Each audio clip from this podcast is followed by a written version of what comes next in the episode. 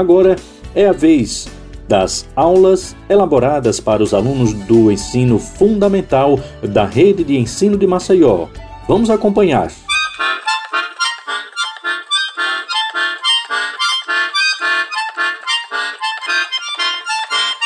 Olá, amiguinhos! Eu sou a professora Alvani da Escola Radialista Décio Lopes e vim contar uma história para vocês. Gostam de história? Mas para que eu conte uma, vou pegar minha caixinha, vou balançar para sair uma historinha. Mas eu quero que vocês torçam aí de casa, tá certo? Vamos lá? Vou balançar a caixinha. Caixinha, traz uma historinha. Caixinha, traz uma historinha. Hum, ela me deu uma história bem legal. É um conto popular, adaptada por Carol Levi. E o nome são Os Três Desejos. Era o marido e a mulher, que viviam a fazer absolutamente nada. Sentados na cadeira de balanço, via o tempo passar. O homem olhava para a mulher e dizia: Oh, vida dura! A mulher olhava para o homem e dizia: Ai, que vida difícil! O homem olhava para a mulher e pensava: Oh, mulher chata! A mulher olhava para o homem e pensava: Ai, que homem chato! E assim eles seguiam a vida sem fazer absolutamente nada, nem o esforço possível eles faziam. Plantavam o que comiam e era muito pouco, pois eles não queriam ter trabalho. E por isso, de vez em quando, até fome eles passavam.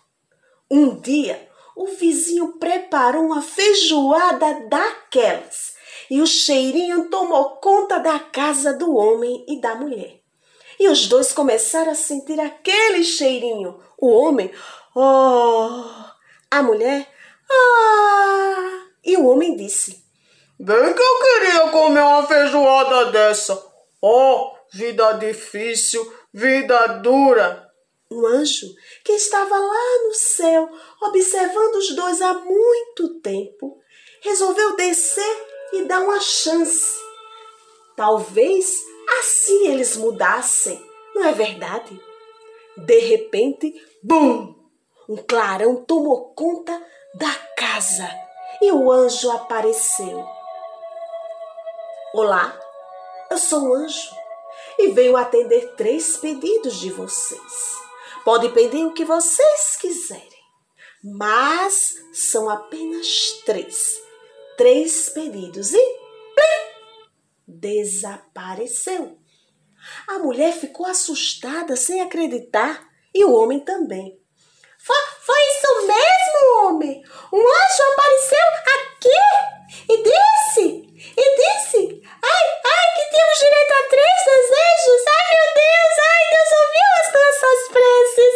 Ai, que maravilha! Nós temos que pensar bem, temos, temos que, que, que saber cuidadosamente o que devemos pedir para não gastar os desejos. O homem falou: É, é, mas eu acho que a gente tem que pedir logo o que vai resolver a nossa fome. Imagina, ó, comer uma feijoada dessas. Ai, meu Deus do céu! Bem que eu queria uma linguiça agorinha mesmo. E foi aí que a linguiça apareceu bem na frente do, do homem. E aí a mulher ficou furiosa. Ai, ai, ai! Eu não acredito que você gastou um pedido com essa linguiça, seu burro, seu asno! O homem ficou muito chateado e disse: Não foi a minha intenção. Eu só estava falando que era bom, mas não era para pedir. Mas você pediu, seu asno! E você? Você sabe o que você é? Você é uma chata. Oh, sabe o que deveria acontecer? A linguiça devia parar bem no seu nariz. E de repente, a linguiça saltou, saltou, saltou e aí foi parar bem na ponta do nariz da mulher. Ai, ai, ai, ai, tira essa linguiça daqui! Eu tô horrorosa! Mulher, você não está tão mal assim. Deixa assim mesmo. Porque a gente, com o último desejo, pode pedir dinheiro, castelo, fortuna. E você faz uma cirurgia nesse nariz, mulher? A mulher chorando. Não, não, não! Eu sou muito bonita e a cirurgia plástica pode estragar o meu lindo rostinho. Não, não, não quero essa linguiça no meu nariz. Tire agora, já! E lá se foi o último desejo. A linguiça saltou e do nariz da mulher ela saiu e os três desejos acabaram e eles continuaram com a mesma vidinha de sempre. Ah!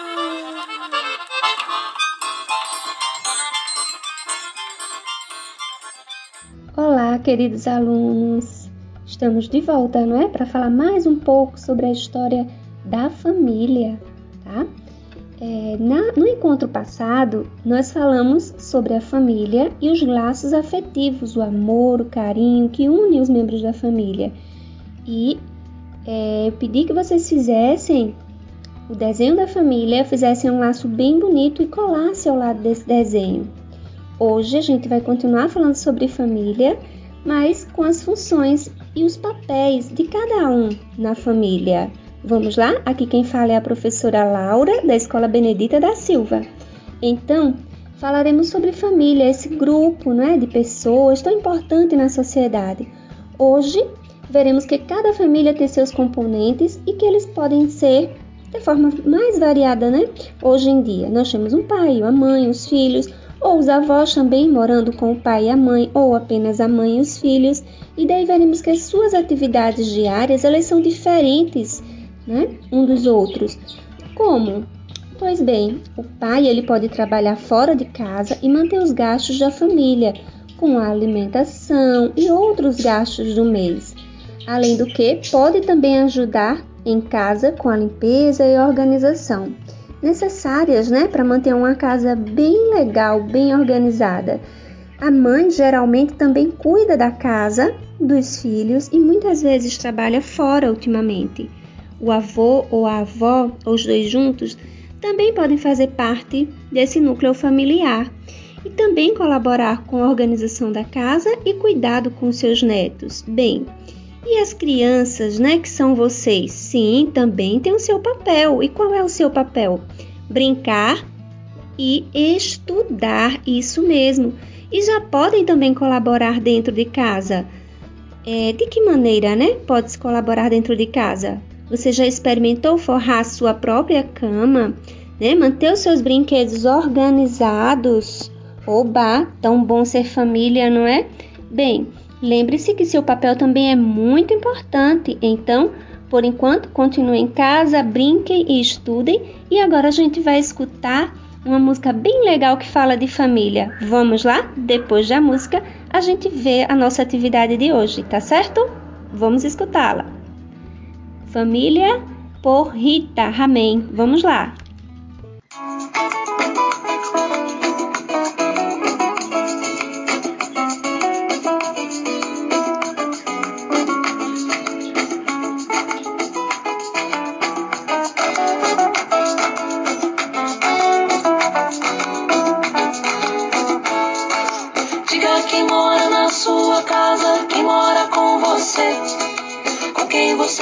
O que gosta, quem olha por você. Diga quem mora na sua casa, quem mora com você. Com quem você divide o que gosta, quem olha por você. Moro com meu pai, minha mãe e minha irmã. Eu moro com a minha avó. Moro com minha mãe, meu avô e meu irmão. Eu moro só com meu pai. Diga quem mora na sua casa, quem mora com você. Com quem você divide o que gosta, quem olha por você. Diga quem mora na sua casa, quem mora com você. Com quem você divide o que gosta, quem olha por você. Moro com meu pai, minha mãe e três irmãos. Meu cachorro mora aqui também. Moro com a minha mãe, seu marido e meu irmão. E no sábado com meu pai. Tantas famílias tão diferentes, famílias com pouca, com muita gente. Isso não importa, o gostoso é ter sempre uma família bem pertinho de você. Tantas famílias tão diferentes, famílias com pouca, com muita gente. Isso não importa, o gostoso é ter sempre uma família bem pertinho de você.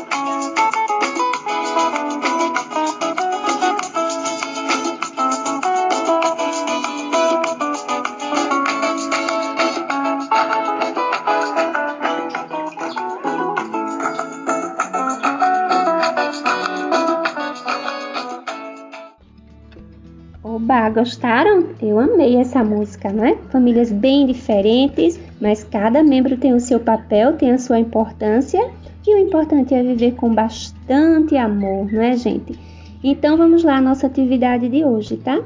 A atividade de hoje vocês vão escolher uma foto que você esteja junto com a sua família ou uma imagem retirada de uma revista de uma família que seja parecida com a sua. Então você vai colar no seu caderno, não esquece de colocar o nome da tua escola, o seu nome e o nome da sua professora, tá?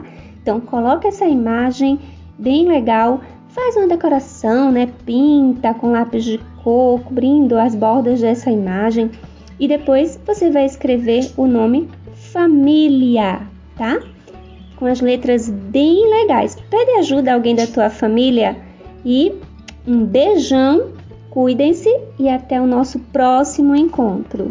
Olá, gente, tudo bom? Meu nome é Silvaldo Castro, sou professor da Escola Maria Carmelita Cardoso Gama, Caíque UFAL, e hoje estou trazendo mais uma aula de Geografia para a galerinha do quarto ano do ensino fundamental. Hoje nós vamos falar sobre relações entre o espaço rural e urbano. O, como nós já estudamos nas outras aulas, o espaço geográfico ele é construído pelo rural e pelo urbano, ou seja, pelas áreas densamente habitadas da cidade de um lado e pelas áreas de atividades agropecuárias e também de produção extrativistas ou de reservas naturais de outro.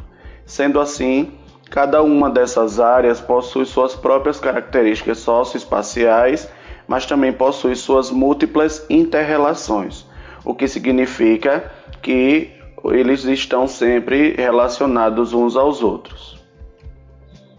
O espaço rural é geralmente definido como espaço não urbanizado, ou seja, que não apresenta a formação de cidades nem suas práticas em um sentido mais denso, e que não é urbanizável a curto e médio prazo. Assim, o meio rural costuma agregar as atividades agrárias além de atividades econômicas que envolvem o extrativismo, a conservação ambiental, a pecuária, a silvicultura, o ecoturismo, entre outras. Já o espaço urbano é a área constituída pela justa posição de ocupações populacionais que caracteriza a formação das cidades e suas atividades. Essas cidades são geralmente relacionadas com a prática industrial, o dinâmico comércio e os mais diversos serviços. A complexidade de tais atividades dependerá do nível de urbanização alcançado, bem como dos índices populacionais e do desenvolvimento econômico da região em si. Existem cidades que são mais desenvolvidas, já outras cidades que são menos desenvolvidas. No entanto, é comum o equívoco de pensar essas regiões de forma separada, como excludentes entre si. Na verdade, o que existe é uma relação de complementariedade e até de dependência de um espaço para com o outro, de modo que suas relações geográficas e econômicas são ao mesmo tempo complexas e integradoras. Em outras palavras, podemos dizer que as atividades econômicas praticadas no campo depende das, das práticas realizadas na cidade e vice-versa. Vou dar um exemplo prático. Na agricultura, por exemplo, a agricultura ela depende em grande escala das máquinas e dos produtos agrícolas produzidos nas cidades. Além do conhecimento em biotecnologia, produção agrária oferecido por centros de pesquisa localizados geralmente nas cidades. Por outro lado, as cidades urbanas dependem do campo para o fornecimento de alimentos.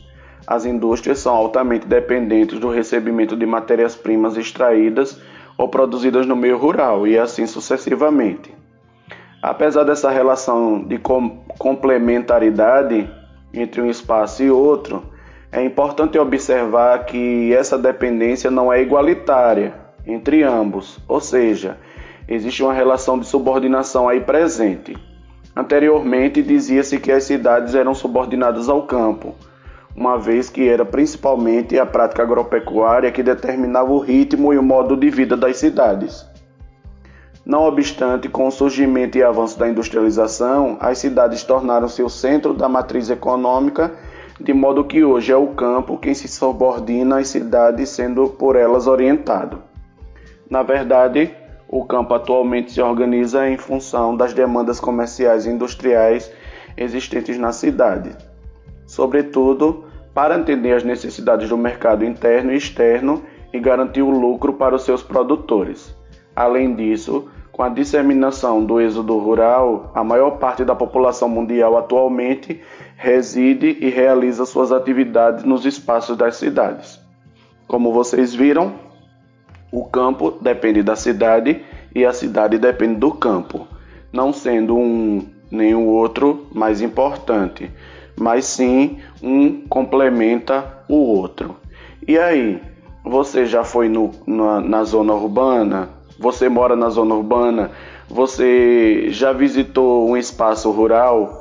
Com qual dos dois espaços você se sentiu mais à vontade ou se identificou mais? Anote aí no seu caderno as impressões que você teve da fazenda, do sítio e as impressões que você tem da cidade quais são os, o lado bom e o lado ruim desses dois espaços. Um abraço todo especial, fiquem com Deus e até a próxima aula. Oi, gente, tudo bom? Meu nome é Sivaldo Castro, sou professor da escola Maria Carmelita Cardoso Gama, Kaique UFAL, e estou aqui para trazer mais uma aula para essa galerinha do quinto ano do ensino fundamental. Hoje nós vamos falar sobre indústria. O que é a indústria? A indústria é o setor que transforma matérias-primas em outros produtos. Uma das suas principais características é a produção rápida e em grande quantidade. Primeiro a gente precisa entender o que é a matéria-prima. A matéria-prima é aquele produto principal que é usado para fazer vários produtos na indústria, como por exemplo, a matéria-prima da indústria do, da indústria de laticínios é o leite. Então, a partir do leite é feito a coalhada, é feito iogurte, é feita a manteiga, é feito o queijo. Então, nenhum desses produtos poderia ser feito sem o leite. A região sudeste do Brasil concentra a maior parte das indústrias existentes no país especialmente São Paulo, Rio de Janeiro e Minas Gerais. Outros estados que têm grandes centros industriais são Paraná, Santa Catarina, Rio Grande do Sul, Amazonas, Bahia e Ceará. Existem vários tipos de indústria. Entre elas, nós podemos citar as indústrias que são chamadas de indústria extrativa, indústrias de transformação, indústria de bens de produção e indústria de bens de consumo. Veja só, quatro tipos diferentes de indústria. E o que é uma indústria extrativa? Na aula anterior, nós falamos sobre extrativismo. Então, uma coisa tem a ver com a outra. A indústria extrativa é aquela que extrai da natureza os recursos vegetais, animais e minerais. Então, por exemplo, é, a indústria que retira as pedras para mandar para é, que tira da natureza o, todas, todos os minerais, ele retira o mineral bruto e lá na indústria esse mineral bruto é transformado em ferro, em aço, em cobre e tantos outros produtos. Indústria de transformação é aquela que transforma a matéria-prima em outros produtos. Então, como eu já falei, aquilo que é tirado pela indústria extrativa é transformado lá na indústria de transformação. E existem dois tipos de indústria de transformação: as, as indústrias de bens de produção e as indústrias de bem de consumo. O que é uma indústria de bem de produção? Eles fabricam produtos para serem utilizados por outras indústrias. Seus produtos não são destinados ao consumidor comum. Exemplo: as indústrias petroquímicas, siderúrgicas e metalúrgicas. A petroquímica transforma os derivados do petróleo e a fábrica e fabrica produtos farmacêuticos, fertilizantes, inseticidas, plásticos, etc. Já a indústria siderúrgica produz ferro e aço a partir do que é retirado lá da indústria extrativa. E o que são indústrias de bens de consumo? São aquelas que fabricam bens para o consumo imediato da população ou para suprir suas necessidades, como alimentos, roupas, remédios, aparelhos elétricos, etc. Agora, escreva aí no seu caderno o nome dos produtos das indústrias que eu vou falar. Primeiro, a indústria automobilística. Ela produz que tipo de produto? As indústrias siderúrgicas. Elas produzem que tipo de produto? A indústria têxtil e a indústria petroquímica. Então você vai pesquisar aí e vai anotar no seu caderno quais são os produtos que são feitos nas indústrias automobilística, siderúrgica, têxtil e petroquímica. Aproveita também e faz uma pesquisa para saber quais os tipos de indústrias que existem na cidade de Maceió. A nossa cidade tem um espaço chamado de Distrito Industrial. Lá tem muitas fábricas, mas também em outras regiões do estado nós temos também outros tipos de, de indústria. Então anota aí, faz uma pesquisa rápida no Google e anota aí no teu caderno quais os tipos de indústria existem na cidade de Maceió. Um abraço todo especial, fiquem com Deus e até a próxima aula.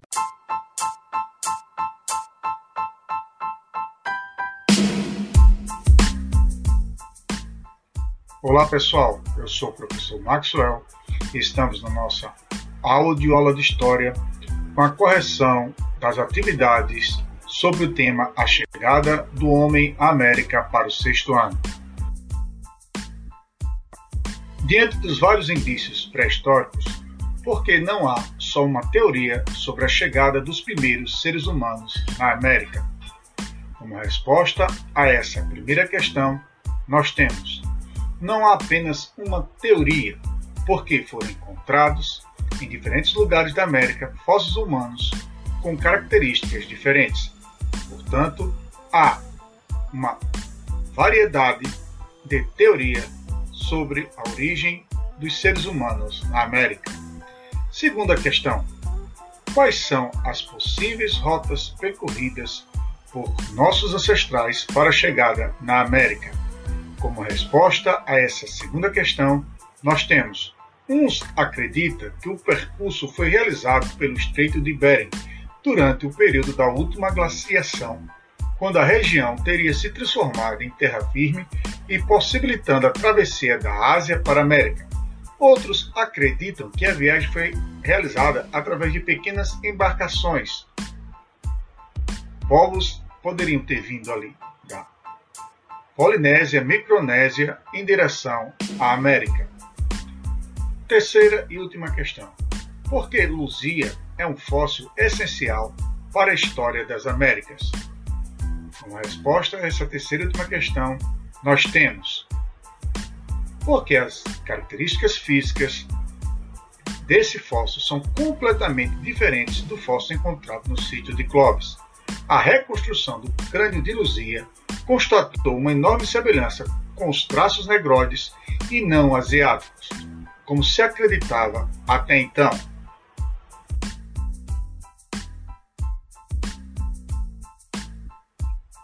Repetindo as questões. Diante dos vários indícios pré-históricos, porque não há só uma teoria sobre a chegada dos primeiros seres humanos na América. Como resposta a essa primeira questão, nós temos não há apenas uma teoria, porque foram encontrados em diferentes lugares da América fósseis humanos com características diferentes. Portanto, há uma variedade de teoria sobre a origem dos seres humanos na América. Segunda questão: quais são as possíveis rotas percorridas por nossos ancestrais para a chegada na América? Como resposta a essa segunda questão, nós temos uns acreditam que o percurso foi realizado pelo Estreito de Bering durante o período da última glaciação, quando a região teria se transformado em terra firme e possibilitando a travessia da Ásia para a América. Outros acreditam que a viagem foi realizada através de pequenas embarcações. Povos poderiam ter vindo ali Polinésia, Micronésia, em direção à América. Terceira e última questão. Por que Luzia é um fóssil essencial para a história das Américas? Como resposta a essa terceira e última questão, nós temos porque as características físicas desse fóssil são completamente diferentes do fóssil encontrado no sítio de Clovis. A reconstrução do crânio de Luzia constatou uma enorme semelhança com os traços negroides e não asiáticos, como se acreditava até então.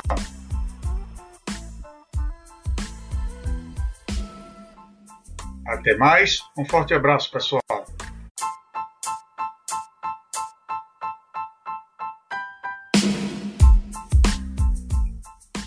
Olá pessoal, eu sou o professor Maxwell e estamos na nossa áudio aula de História com a correção da atividade do tema o Renascimento e o Humanismo do século XV e XVI para o sétimo ano. Primeira questão. Escute o texto.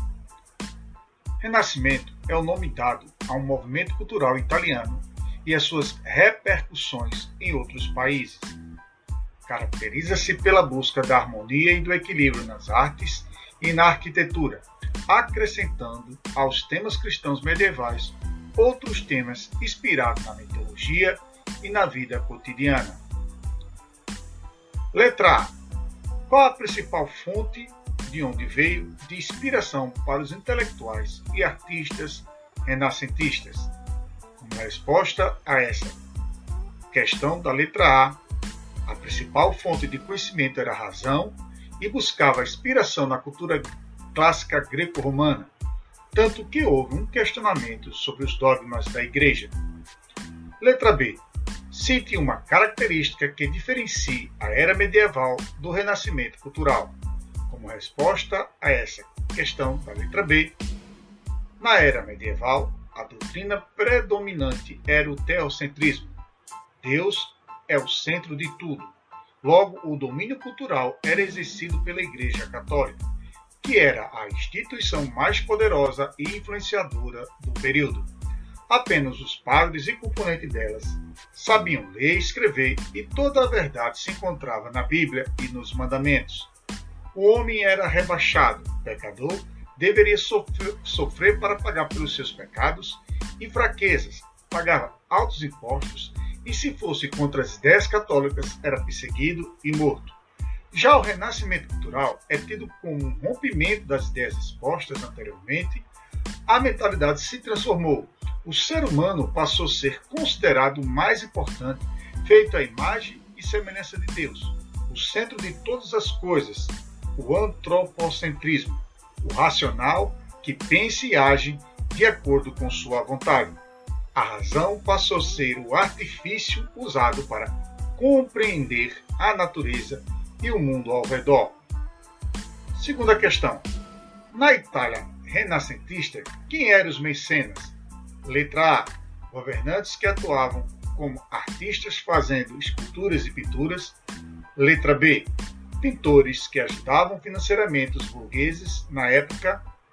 Letra C burgueses e governantes que protegiam e patrocinavam financeiramente os artistas renascentistas, ou letra D, religiosos que perseguiam os artistas e faziam obras de arte que criticavam os fundamentos da Igreja Católica.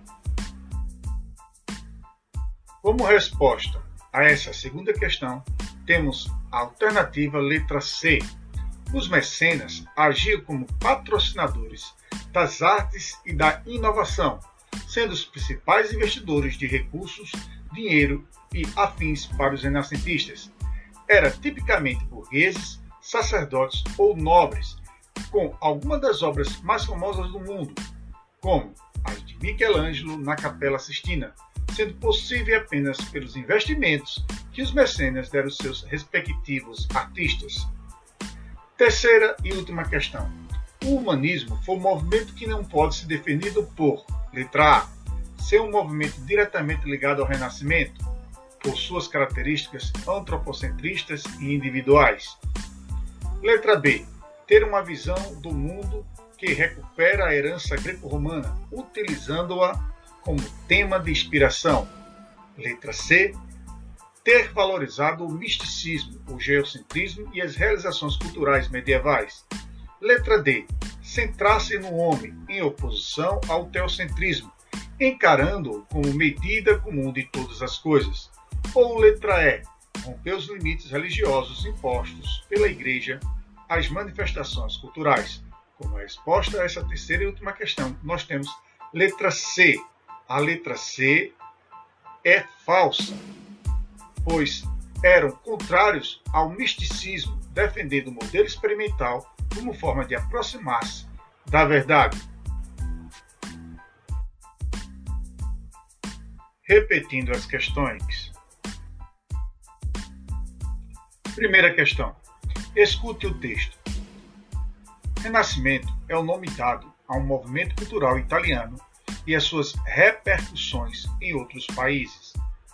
Caracteriza-se pela busca da harmonia e do equilíbrio nas artes e na arquitetura, acrescentando aos temas cristãos medievais outros temas inspirados na mitologia e na vida cotidiana.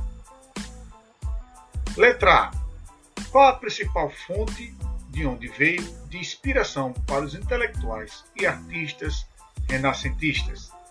Como resposta a essa questão da letra A, a principal fonte de conhecimento era a razão e buscava inspiração na cultura clássica greco-romana, tanto que houve um questionamento sobre os dogmas da Igreja.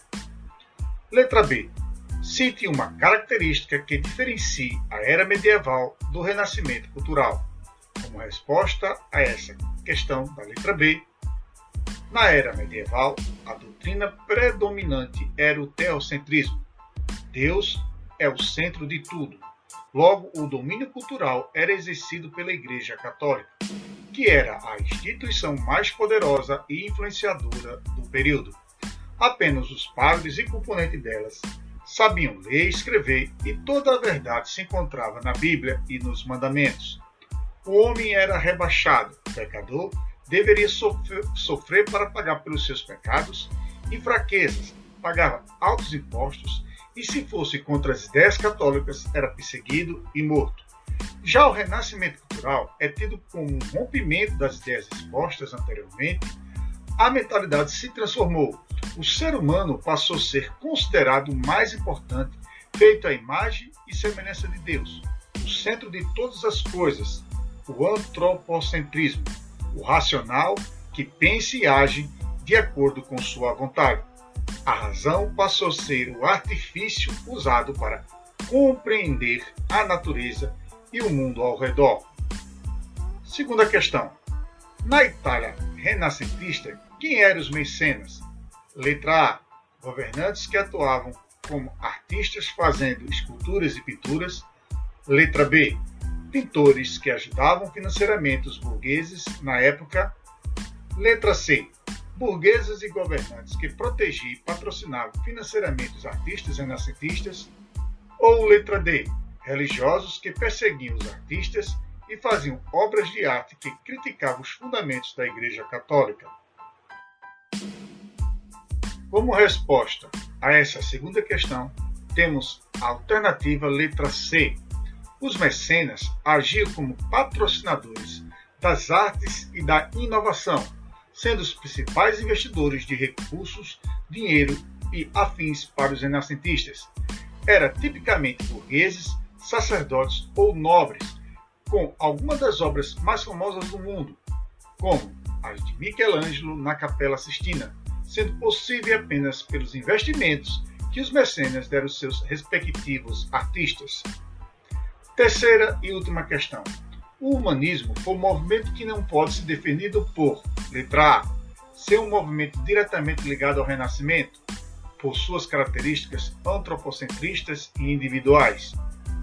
Letra B, ter uma visão do mundo que recupera a herança greco-romana, utilizando-a como tema de inspiração. Letra C. Ter valorizado o misticismo, o geocentrismo e as realizações culturais medievais. Letra D. Centrar-se no homem, em oposição ao teocentrismo, encarando-o como medida comum de todas as coisas. Ou letra E. Romper os limites religiosos impostos pela Igreja às manifestações culturais como resposta a essa terceira e última questão, nós temos letra C. A letra C é falsa, pois eram contrários ao misticismo, defendendo o modelo experimental como forma de aproximar-se da verdade. Até mais, um forte abraço, pessoal.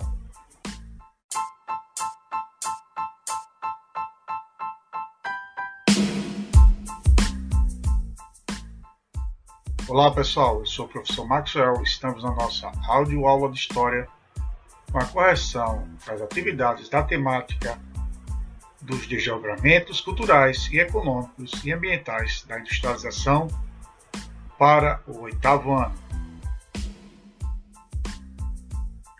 Primeira questão: o acúmulo de capitais, a modernização da agricultura, a disponibilidade de mão de obra e de recursos naturais e a força do puritanismo ajuda a explicar o pioneirismo da nação, e aí vamos substituir a palavra nação na Revolução Industrial. E esse trecho está em bolos, na página 421. E aí o enunciado das opções a seguir listadas, o país que melhor preenche o espaço acima é letra A, Alemanha, letra B, Holanda, letra C, Itália, letra D, Inglaterra ou letra E, Espanha. Como resposta a essa alternativa da primeira questão, letra D, a alternativa correta, letra D, Inglaterra. Ou seja, o acúmulo de capitais, a modernização da agricultura, a disponibilidade da mão de obra e de recursos naturais e a força do puritanismo ajudam a explicar o pioneirismo da Inglaterra na Revolução Industrial. Segunda e última questão. Dentre as consequências sociais forjadas pela Revolução Industrial, pode-se mencionar, letra A, o desenvolvimento de uma camada social de trabalhadores que, destituídos dos meios de produção, passaram a sobreviver apenas da venda da sua força de trabalho. Letra B, a melhoria das condições de habitação e sobrevivência para o operariado, proporcionada pelo surto de desenvolvimento econômico. Letra C. A ascensão social dos artesãos que reuniram seus capitais e suas ferramentas em oficinas ou domicílios rurais, dispersos, aumentando os núcleos domésticos de produção. Letra D. A criação do Banco da Inglaterra, com o objetivo de financiar a monarquia e ser também uma instituição geradora de empregos. Ou letra E, o desenvolvimento de indústrias petroquímicas favorecendo a organização do mercado de trabalho de maneira a assegurar o um emprego a todos os assalariados. Como resposta a essa segunda e última questão, nós temos letra A, o desenvolvimento de uma camada social de trabalhadores que, destituído dos meios de produção, passaram a sobreviver apenas da venda de sua força de trabalho. O que os operários ganhavam apenas alugava força de trabalho, proporcionando que os trabalhadores apenas gastassem com o suficiente para se sustentarem.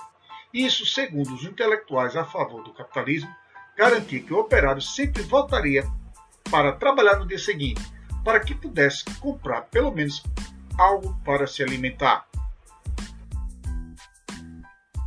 Repetindo as questões. Primeira questão: o acúmulo de capitais, a modernização da agricultura, a disponibilidade de mão de obra e de recursos naturais e a força do puritanismo ajuda a explicar o pioneirismo da nação, e aí vamos substituir a palavra nação na Revolução Industrial. E esse trecho está em bolos, na página 421.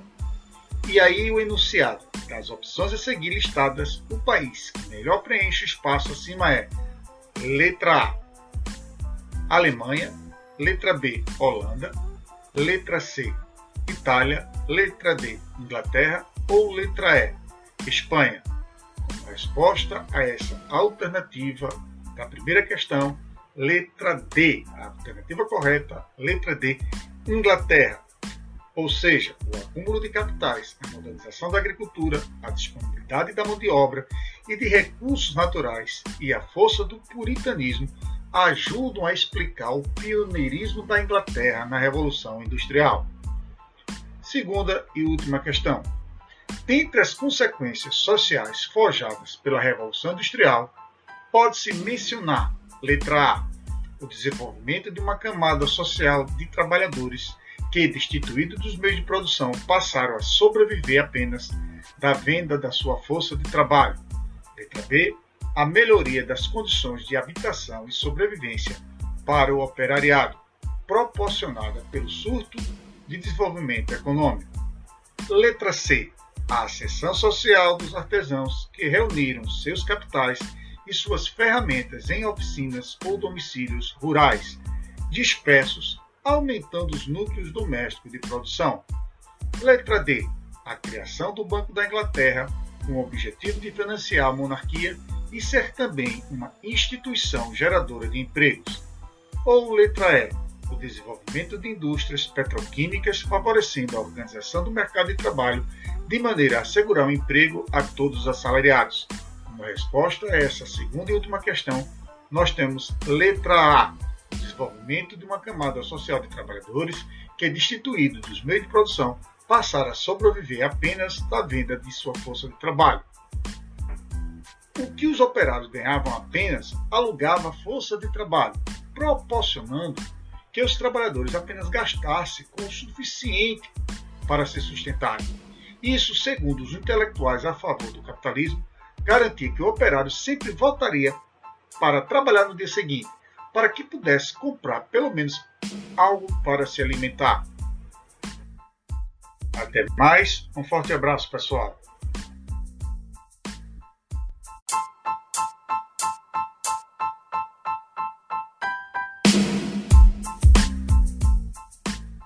Olá pessoal, eu sou o professor Maxwell e estamos na nossa audioaula de História com a correção das atividades do tema A Revolução na Rússia de 1917 para o nono ano.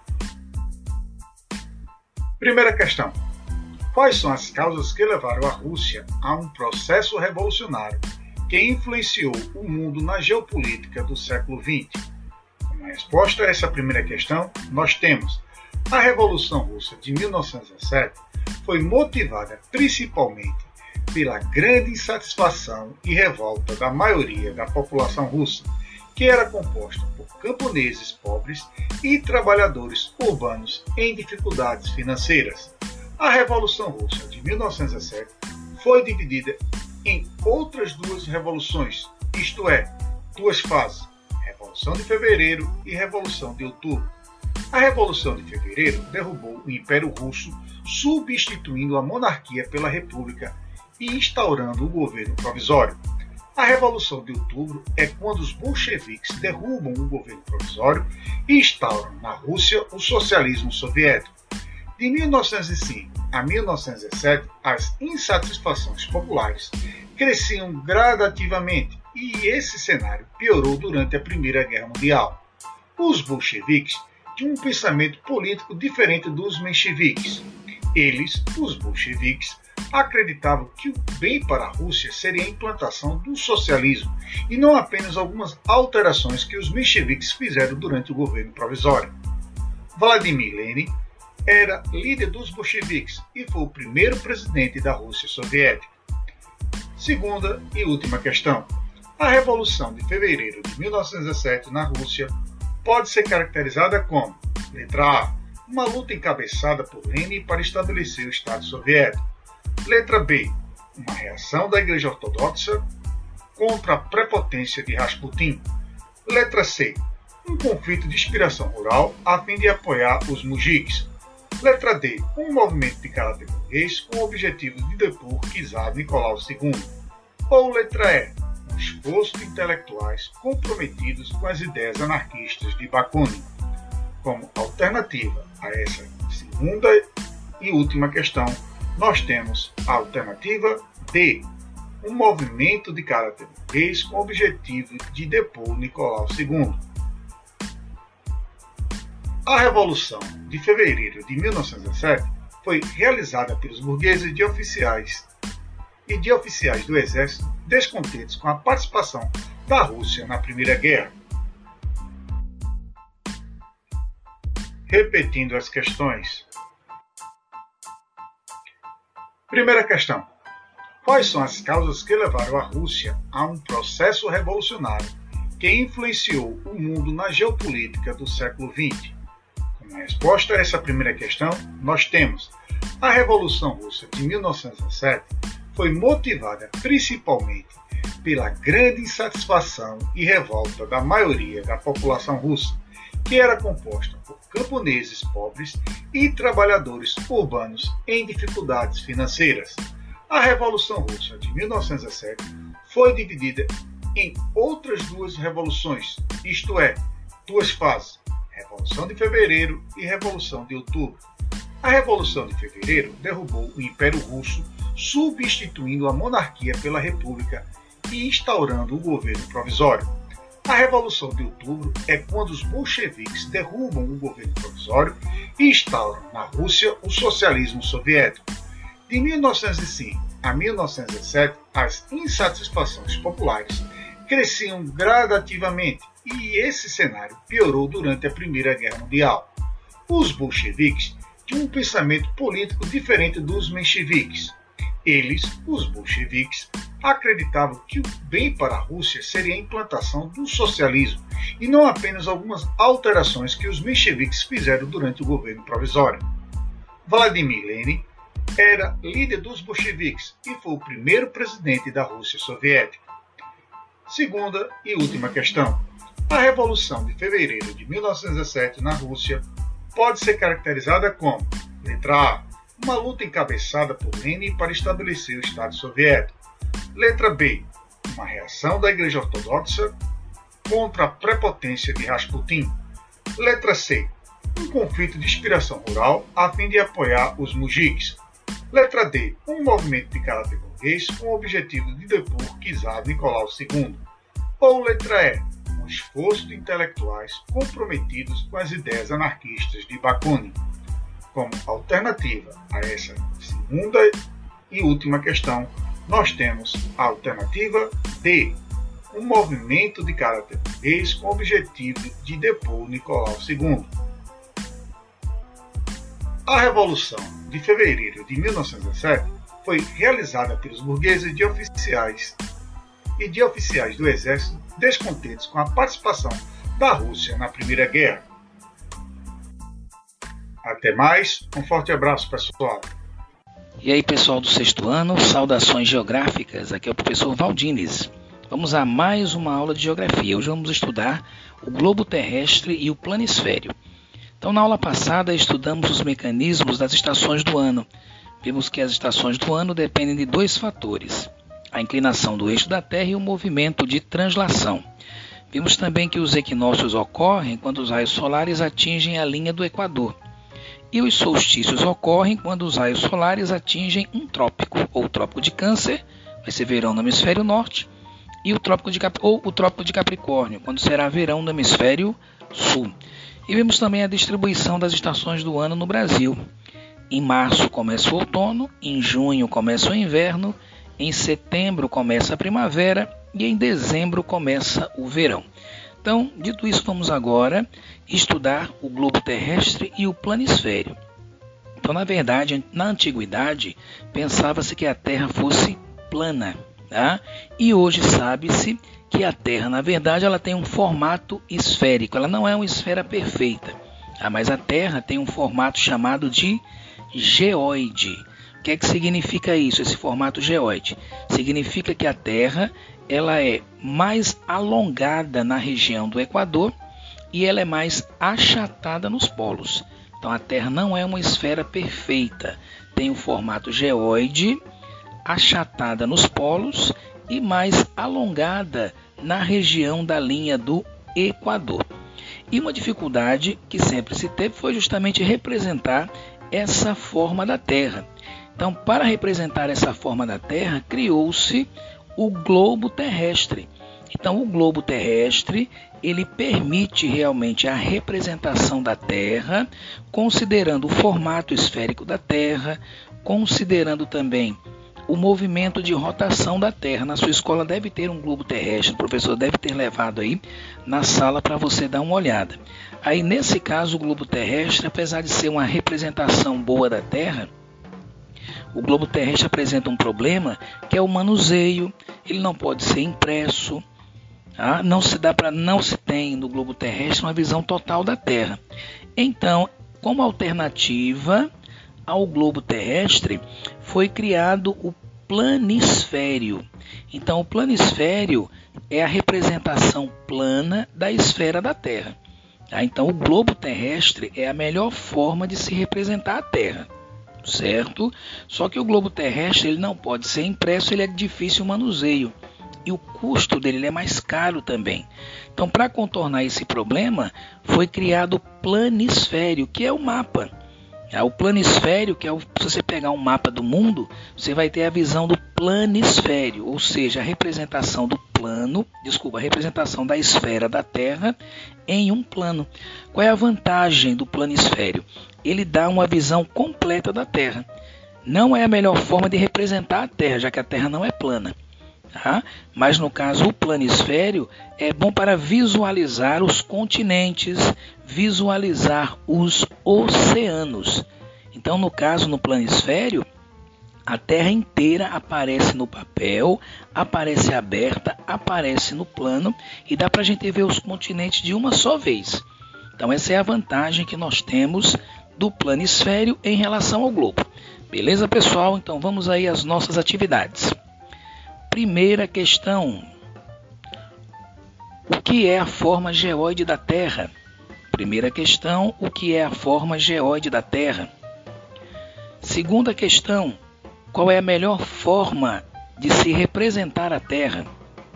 Segunda questão: Qual é a melhor forma de se representar a Terra? Terceira questão: O que é o planisfério? Terceira questão: O que é o planisfério? Quarta questão: qual é a vantagem de se utilizar o planisfério? Quarta questão: qual é a vantagem de se utilizar o planisfério? Beleza, pessoal? Saudações geográficas e na próxima aula continuaremos o estudo dos mapas, beleza? Tchau, tchau e até a próxima. E aí, pessoal do sétimo ano, saudações geográficas. Aqui é o professor Valdines e vamos a mais uma aula de geografia. Então, na aula passada, estudamos as massas de ar porções do ar que caracterizam o clima de um local. Cinco massas de ar atuam no Brasil: massa equatorial continental, quente e úmida, e distribui a umidade, principalmente no verão, pelo território brasileiro. Massa equatorial atlântica, quente e úmida. Massa tropical continental, quente e seca. E as duas massas que atuam mais aqui na região Nordeste, a massa tropical atlântica, que é quente e úmida, e a massa polar atlântica, que é fria e úmida, que provoca friagem na região norte, geadas na região sul e chuvas também aqui no litoral nordestino. Outro fator importante do clima é o relevo. O relevo pode funcionar como uma parede ou uma barreira impedindo a passagem das massas de ar. E uma outra influência do relevo é a chamada chuva de relevo ou chuva orográfica. Então, quando uma massa de ar encontra essa barreira como uma serra, acaba ocorrendo a chuva sobre a serra. O ar esfria, o ar se condensa e o ar precipita. Aí ocorrendo aí a chamada chuva orográfica ou a chuva de relevo. Além do relevo, um outro fator climático importante também é a chamada latitude. Então você viu no sexto ano que a latitude é a posição de um local em relação à linha do Equador. Então, de acordo com a latitude, nós temos três zonas térmicas: alta latitude, que é a zona polar, média latitude, que é a zona temperada, e a baixa latitude, que é a zona intertropical. No nosso caso aqui do Brasil, mais ou menos 92% do território está na zona intertropical, que é a zona mais quente. Então, por isso que no Brasil predominam climas mais quentes. E um pedacinho do Brasil, principalmente os estados da região sul, Paraná, Santa Catarina e Rio Grande do Sul, um pedacinho, né? Pouca coisa aí Mato Grosso do Sul, um pedacinho de São Paulo, mas principalmente os estados da região sul situam-se na zona temperada, que é aquela zona que tem os invernos mais rigorosos. Então, no caso do Brasil, por que, é que nós temos mais climas quentes? Porque aqui no Nordeste nós temos mais climas quentes? Porque o Nordeste está numa zona de baixa latitude, na zona intertropical, onde realmente né, teremos aí climas mais quentes. E um outro fator importante também para o clima é a ação das correntes marinhas. Então, as correntes marinhas que atuam no oceano, elas podem ser quentes ou frias. Então, por exemplo, uma corrente quente, ela tende a provocar mais chuva no litoral. Uma corrente fria tende a provocar menos chuva no litoral. No caso do Brasil, como o Brasil é um país tropical, predominam aqui as correntes quentes. No nosso caso aqui do litoral nordestino, tem a corrente do Brasil, que também é responsável pelas chuvas, né, parte das chuvas aqui no litoral nordestino. Beleza, pessoal? Vamos então aqui aos nossos exercícios. Primeira questão: de que maneira o relevo influencia o clima? Primeira questão: de que maneira o relevo influencia o clima? Segunda questão, o que são as chuvas orográficas? Segunda questão, o que são as chuvas orográficas? Terceira questão, o que é a latitude? Terceira questão, o que é a latitude? Quarta questão, quais são as três zonas térmicas? Quarta questão, quais são as três zonas térmicas? E quinta questão, o Brasil possui a maior parte das terras em qual zona térmica? O Brasil possui a maior parte das suas terras em qual zona térmica? Beleza, pessoal? Saudações geográficas e até a próxima, quando continuaremos com o estudo dos fatores dos climas do Brasil. Beleza? Tchau, tchau e até a próxima. Olá, querido aluno, querida aluna. Eu sou o professor Salos Pessoa e hoje iniciaremos mais uma aula de geografia com o tema Geopolítica, a nova ordem mundial. Lembrando que esta aula está direcionada aos alunos do oitavo ano e também a qualquer pessoa que esteja nesse momento ligada na rádio. Vamos nessa? A nova ordem mundial. Com a desagregação da União Soviética, chegou ao fim o mundo bipolar. A organização que se seguiu, chamada de Nova Ordem Mundial, no entanto, é alvo de debates. Ao mesmo tempo que há uma evidente hegemonia dos Estados Unidos, outros países influenciam de maneira significativa a geopolítica mundial. Assim, sobre a nova ordem mundial, os estudiosos se dividem sobre a existência de um mundo unipolar e de um mundo multipolar. Hoje falaremos a respeito desse mundo unipolar. Com a desagregação da União Soviética, a influência política, econômica militar e cultural dos Estados Unidos cresceu em todo o mundo. A década de 1990 foi um período de crescimento e de prosperidade para os Estados Unidos e outros países desenvolvidos. Esse período se caracterizou pela supremacia estadunidense e pelo avanço do capitalismo em escala global. Para muitos países em desenvolvimento da América Latina, da Ásia e da África, no entanto, esse foi um período de crise política e de retrocesso da economia. O grande poderio bélico, econômico e cultural dos Estados Unidos possibilitou ao país orientar a política e a economia mundiais, influenciando a decisão de órgãos internacionais como o Banco Mundial, o Fundo Monetário Internacional e a própria ONU.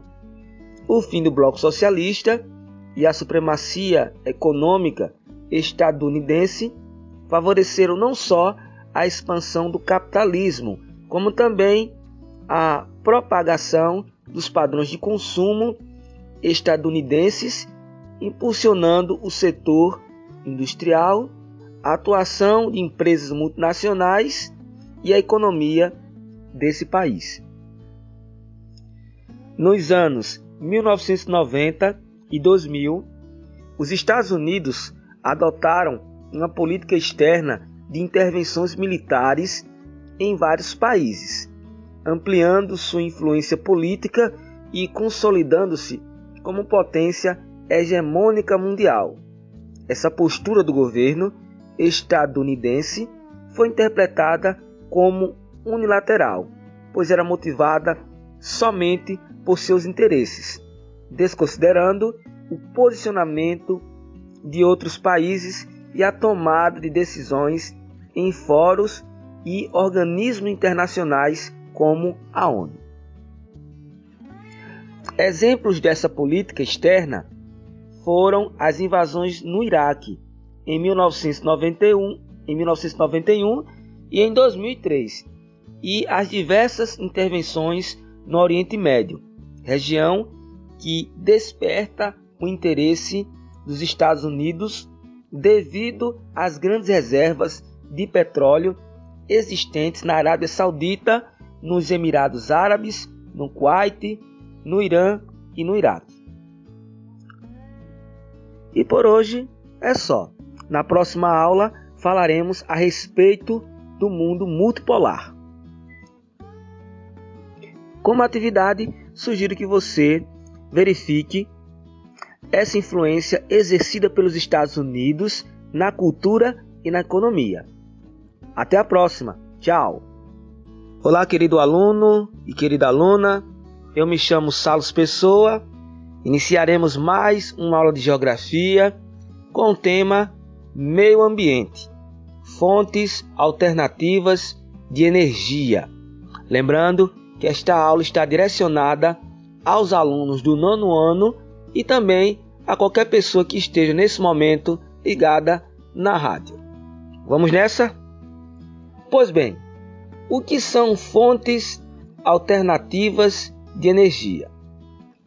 Os problemas ambientais causados pelo uso de combustíveis fósseis, como a poluição atmosférica e a liberação de gases que podem intensificar o efeito estufa, além da busca pela diminuição da dependência do petróleo, tem levado muitos países e empresas a investir cada vez mais na pesquisa e no desenvolvimento de alternativas energéticas que sejam mais sustentáveis.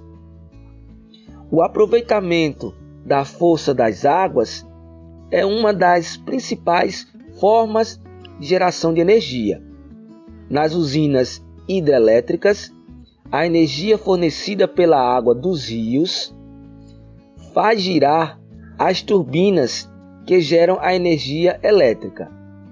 A China é o maior produtor de energia hidrelétrica do mundo.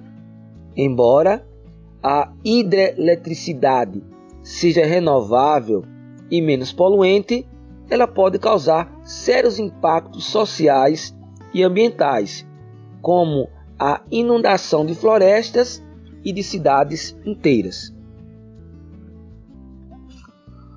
O aproveitamento da luz solar é uma das formas mais sustentáveis de produção de eletricidade, mas também é uma das mais caras. A produção de energia solar requer alto investimento, sobretudo na aquisição e instalação dos equipamentos. Como a captação não pode ocorrer durante a noite ou ocorre com menos intensidade em dias nublados, sua eficiência está na capacidade de armazenamento e de distribuição de energia. Em 2016, os maiores produtores mundiais de energia solar foram Alemanha, China, Itália, Japão e Estados Unidos. A energia eólica é obtida de geradores que são movidos pela força dos ventos. Do ponto de vista ambiental, o processo é muito eficaz. Não consome água nem combustíveis, portanto, não emite gases poluentes. Mas as usinas eólicas, além de serem ruidosas, estão sujeitas à inconstância dos ventos em termos de duração e velocidade. Temos também a biomassa. Muitos países já utilizam matéria orgânica vegetal ou animal na produção de combustíveis. Trata-se de uma fonte de energia renovável e há grande número de vegetais que podem ser utilizados na produção de biocombustíveis. Por exemplo, da cana-de-açúcar e do milho fabrica-se o etanol, e da mamona e da soja o biodiesel. Essas são algumas fontes alternativas de energia. Há muitas outras que podem ser usadas. Há muitas que estão sendo estudadas nos centros de pesquisas, nas universidades, com o objetivo de diversificar a matriz energética dos países. E por hoje é só. Como atividade, sugiro que você pesquise a respeito das fontes de energia que são utilizadas no estado onde você vive. Verifique se entre elas há fontes de energia alternativas e quais são. E por hoje é só. Até a próxima. Olá, tudo bem? Quem está falando aqui é a professora Rosinha. Nós já tivemos um primeiro encontro. Naquele encontro, conversamos sobre a história João e os monstros. E você ficou com a incumbência de escrever um outro final para a história. E eu tenho certeza que você escreveu e que tirou de letra, não foi não? Hoje nós não vamos falar sobre monstros, mas nós vamos falar sobre um personagem inesquecível, um personagem fantástico. Você não vai esquecer dele. Sabe, o nome dessa história é O Titio. Vamos lá? Um, dois, três e já! Que a história, titio, vai começar. Em uma cidade bem longe daqui, num tempo bem distante do nosso, as pessoas estavam passando muita necessidade, porque fazia tempo que não chovia, a estiagem estava longa. Mas as pessoas da cidade eram solidárias, uma ajudava a outra, por isso que a agonia era menos sentida. Certo dia, uma família composta por um homem, uma mulher, um menino e um rapazinho estavam em casa e eles ouviram bater a porta. Quem é? Quem é? Sou eu, funcionário do seu compadre. Quando o homem abre a porta, o que, é que ele vê? Um boi mais gordo da fazenda é ofertado à família como presente. Todos saem pulando, felizes. Oba! Feliz a vida, a mulher vai logo dizendo: Ô oh, marido, mas que maravilha, vamos dividir, vai ser abundância. Quê? Não, não, não, não, não, não, não, não, não, não. O homem, não, não, não. Se dermos hoje, amanhã nada teremos, não. Então o homem cuidou de mordaçar a boca do boi, mamarrou-lhe o boi pelo pescoço, deu a ordem, o menino pegou a machada, a mulher pegou a menina, todos pegaram as coisas contra gosto, mas seguiram o homem estrada fora. E eles andaram, andaram, subiram montanha, desceram montanha, passaram por descampado, homem. Ah, vamos matar o boi aqui. O menino pega o machado, rodopia no ar e... Para, para, para, para, para, para agora. Não, não, não, não. Aqui não, aqui não.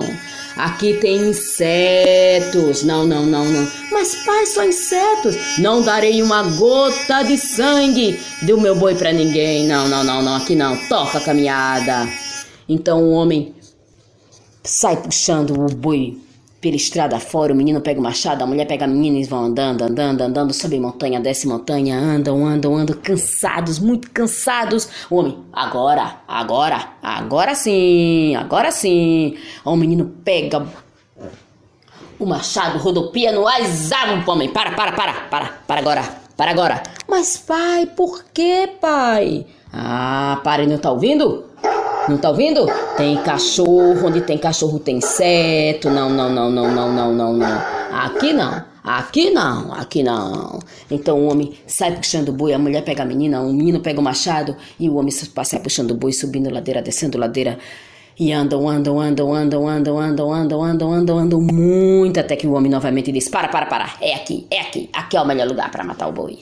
Então o menino pega o machado, rodopia no ar e o homem. Não, não, não, não, não, para, para, para, para, para, para agora. Mas por quê? Você não tá vendo? Tem fumaça, onde tem fumaça tem gente, onde tem gente tem cachorro, onde tem cachorro tem inseto. Não, não, não, não, não, não, não vamos perder um pedaço de boi para ninguém, não, não, não, não, não, não, não, não.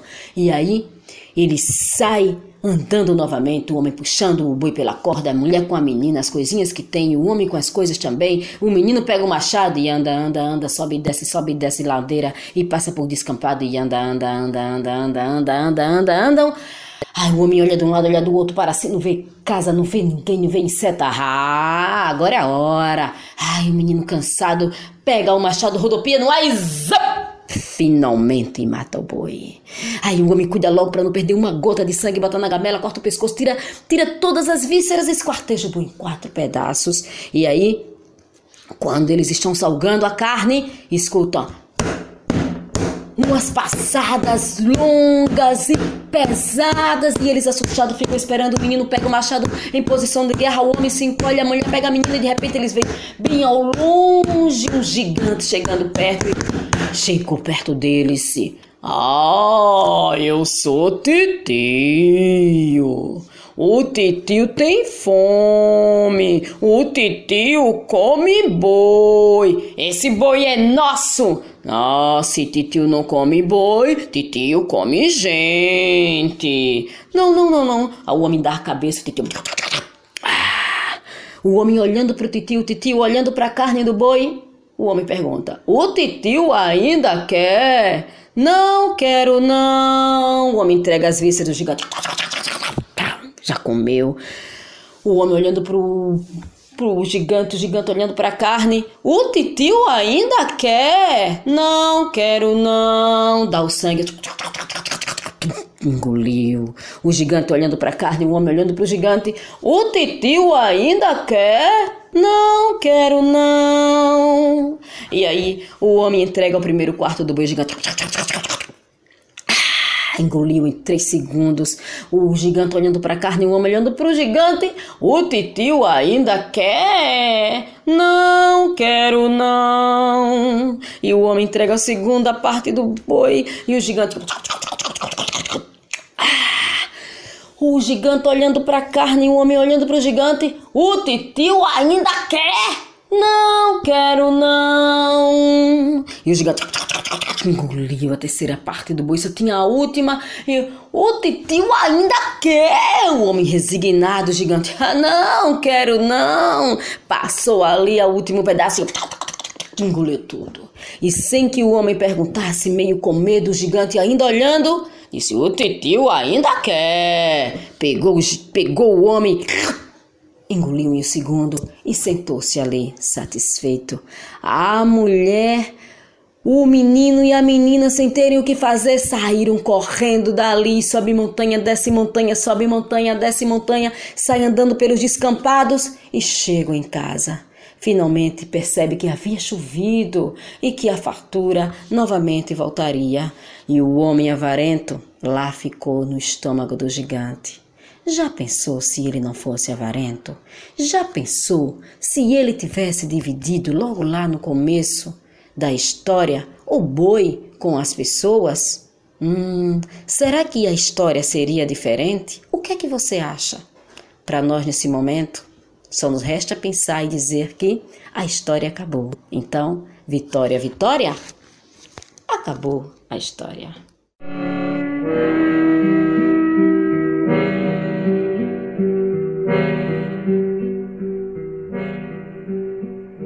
Sejam todos bem-vindos a mais uma contação de histórias.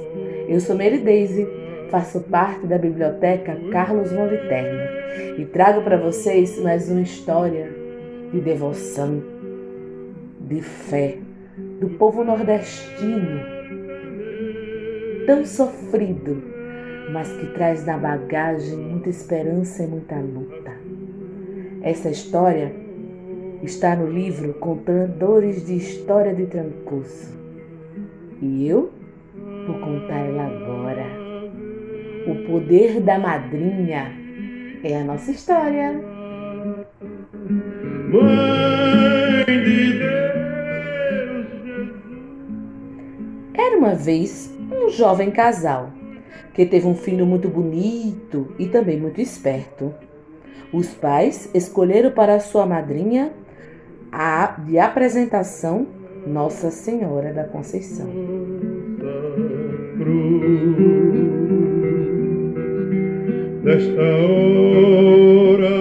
E foi com muita alegria que eles realizaram o batizado. Alguns anos se passaram e certo dia, quando o menino estava com quatro anos e brincava na rua com seus colegas, Veio no céu um ventaval horroroso. Todo mundo correu, mas o menino ficou. Ele ficou paralisado, sem conseguir mexer os braços, mexer as pernas. Era um vento mandado pelo diabo. Todas as crianças conseguiram correr e ele ficou para trás. Vocês sabem como é as coisas que o diabo faz. Tudo se transforma no verdadeiro inferno. E em meio daquele forte vento, todos correram para salvar-se. E o menino não conseguia se mexer. Então, os pais, o padre, os vizinhos foram até a rua e pegaram no braço do menino e começaram a lutar contra o vento.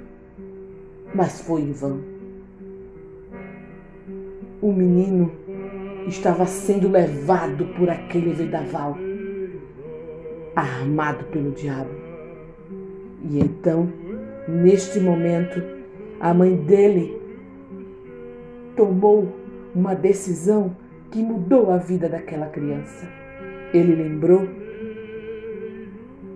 que era batizado na igreja de Nossa Senhora da Conceição e ela era sua madrinha. Então ela correu com toda a sua rapidez para dentro da capela de Nossa Senhora. Maria,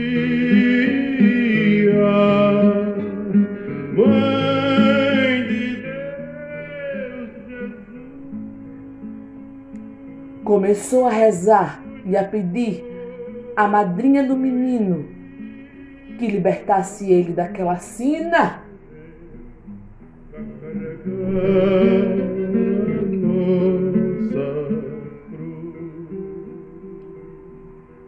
A santa tirou o menino do tufão e colocou ele nos seus braços e devolveu a mãe. Que de joelhos e em lágrimas juntamente com todos, agradeceu. O diabo com muita raiva, botando fogo pelas ventas, desapareceu. Daquele dia em diante, aquela mulher que nunca esqueceu de agradecer todos os dias a Nossa Senhora da Conceição pela graça recebida. Ficou mais feliz ainda e agradecida, porque com os poderes de Deus e de Nossa Senhora, o seu filho foi livre daquele tormento.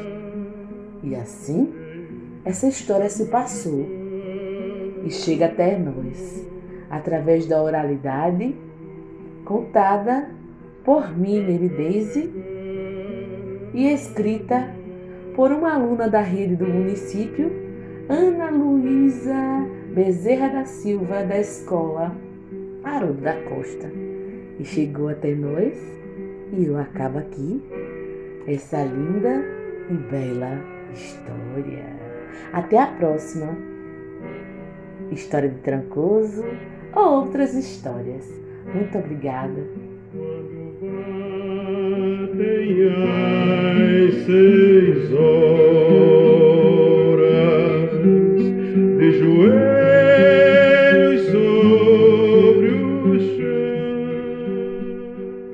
O programa Rádio Escola Maceió vai ficando por aqui.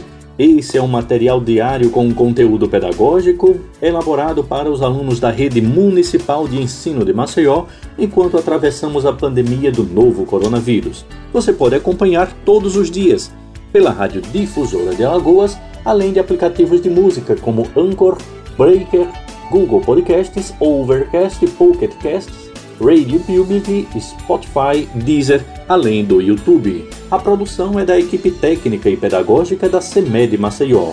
Trabalhos técnicos de Odilon Costa Pinto e a apresentação minha, Delane Barros. Muito obrigado e até o nosso próximo encontro.